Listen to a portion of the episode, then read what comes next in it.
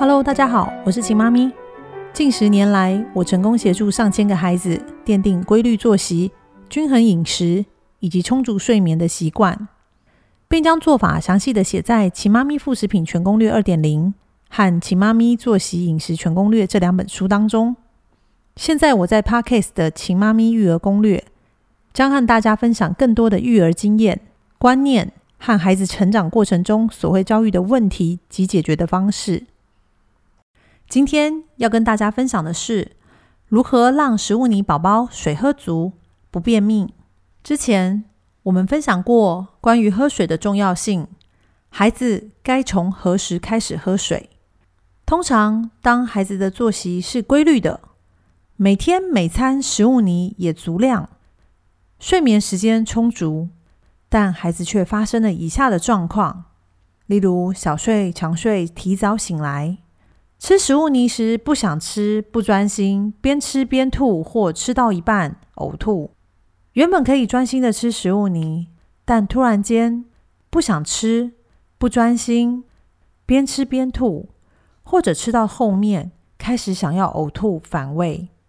再来，孩子突然出现便秘，或一整天大便次数频繁，但每一次都是羊便便。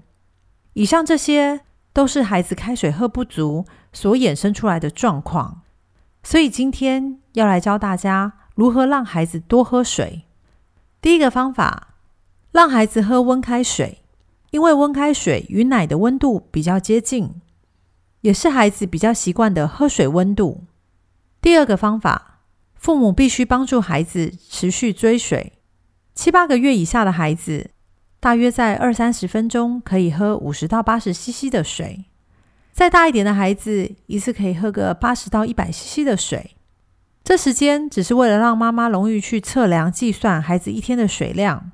但在我们的做法当中，如果可以，建议随时随地水杯都会陪在孩子身边，父母亲也要随时提醒孩子要喝水。例如，孩子在地上玩时，水杯就会放在他们旁边。让孩子随手可得，想喝的时候就能够尽量喝水。第三个方法，若是家人或保姆带孩子，就要请照顾者必须确实喂孩子喝温开水，帮助孩子提升水量。因为孩子很小，他们不懂得自己讨水，所以照顾者的提醒与给予就是非常重要的了。第四个方法，不要让孩子时常因为喝水而呛到。一旦有这样的状况发生时，孩子可能就会恐惧喝水，甚至排斥喝水。第五个方法，时常带孩子到户外去走走、运动、晒晒太阳。孩子比较会流汗，并且因为口渴而多喝点水。外出的时候，可以将水杯让孩子自己拿着，并随时提醒孩子多喝水。第六个方法，每个家庭中都会有各式各样的汤匙。碗、水杯或是装水的容器，父母可以依照孩子喜欢的去给予，不见得一定要用婴幼儿水杯。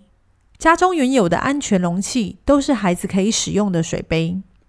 像有些孩子喜欢模仿大人，喜欢拿马克杯，喜欢用大人的杯子喝水，只要可以让孩子喝水，都是孩子可以使用的喝水容器。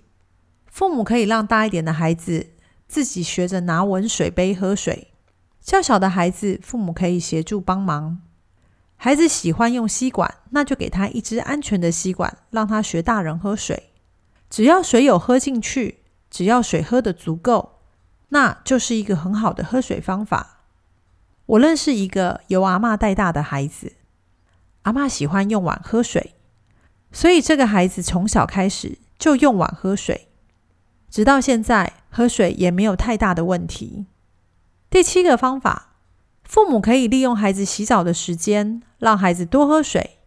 由于洗澡的时候水温较高，孩子通常会热会流汗。父母可以把水杯带进去，让孩子边玩边喝水。